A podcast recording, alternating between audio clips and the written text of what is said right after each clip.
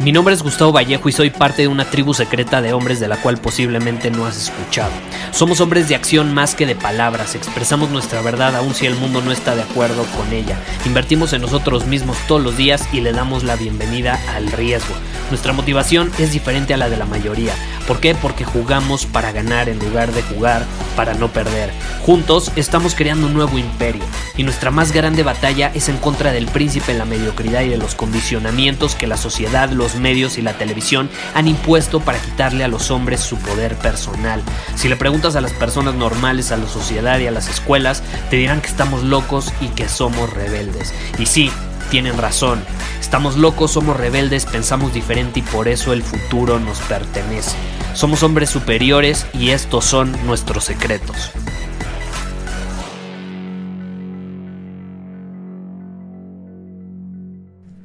Quiero que pienses en los momentos o en un momento donde más has progresado, donde has conquistado, donde has crecido, donde has aprendido. Quiero que pienses en un momento donde experimentaste alguna de esas cosas al final.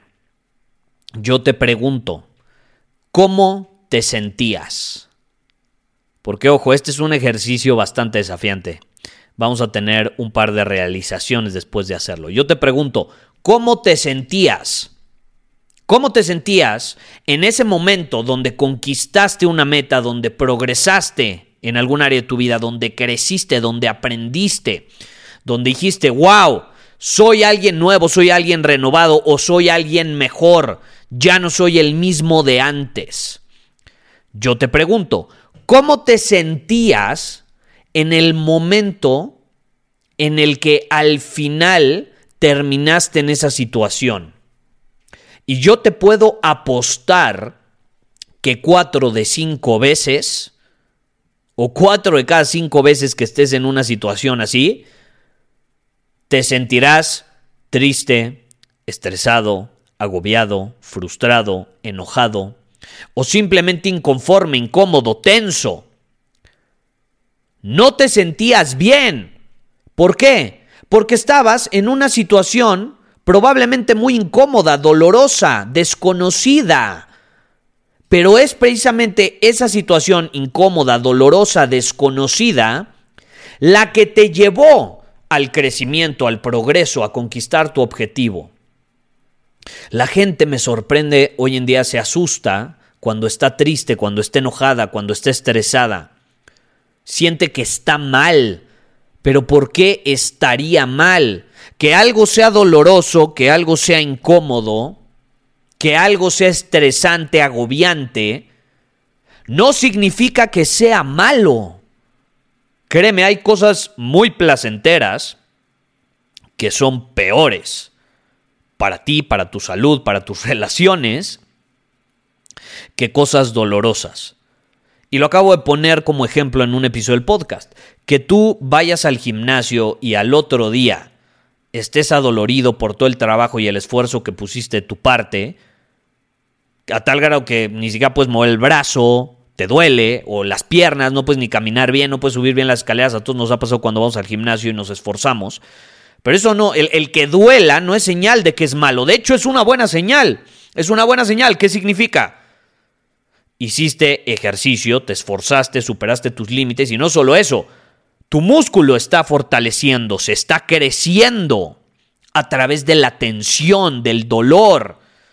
¿Por qué tendría que ser malo? O sea, ¿por qué deberías de asustarte de un estado emocional universal que involucra dolor?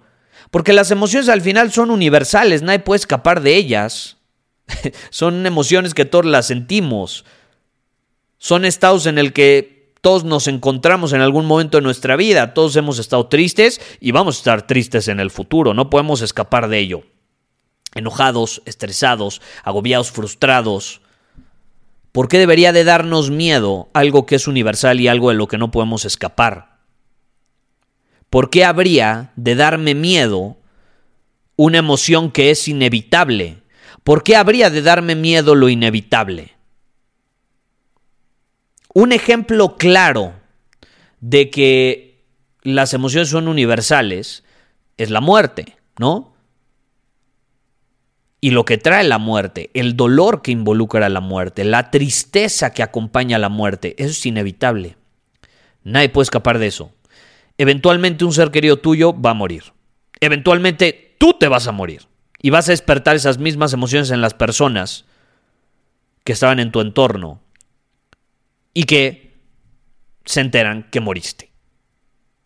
No podemos escapar del dolor, no podemos escapar de la tristeza. Entonces, ¿para qué resistirnos a esas emociones? ¿Para qué resistirnos al estrés?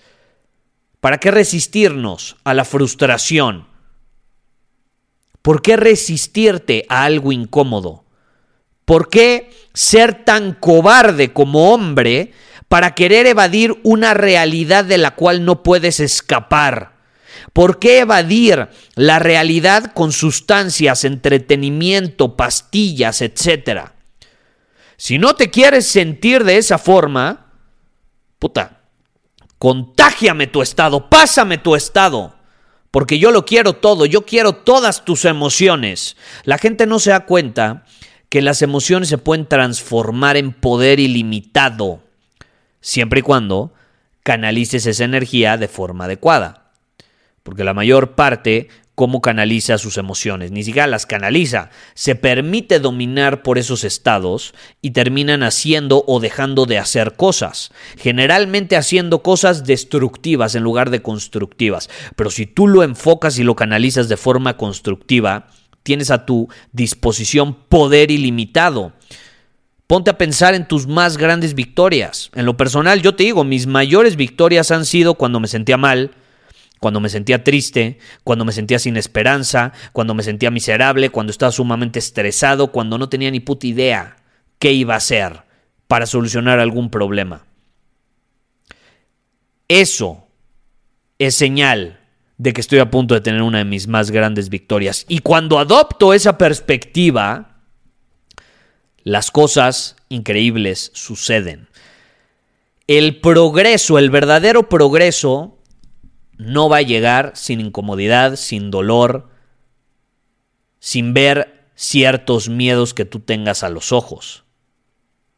Ahora, aquí la situación es qué vas a hacer cuando te sientas de esa manera. ¿Te vas a quedar sentado en el sillón lamentándote de que estás muy incómodo y de que sientes dolor? ¿O vas a elegir usar esa energía para conquistar, para mejorar, para construir? Y lo puedes hacer todos los días todos los días en diferentes circunstancias, que te cortó tu novia. Bueno, en lugar de lamentarte, ¿por qué no te construyes en un mejor hombre para que tus próximas relaciones ya no sean ellas las que terminan contigo, sino más bien tú con ellas, cuando al final no están alineadas con tu vida?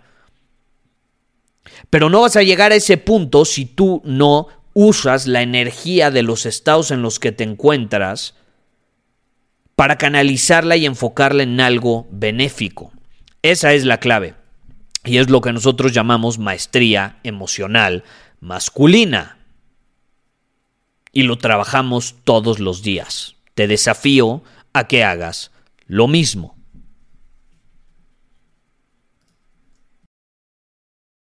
Muchísimas gracias por haber escuchado este episodio del podcast.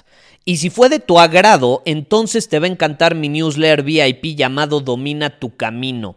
Te invito a unirte porque ahí de manera gratuita te envío directamente a tu email una dosis de desafíos diarios para inspirarte a actuar. Además, ahí comparto también información que no puedo compartir abiertamente en ningún otro lugar.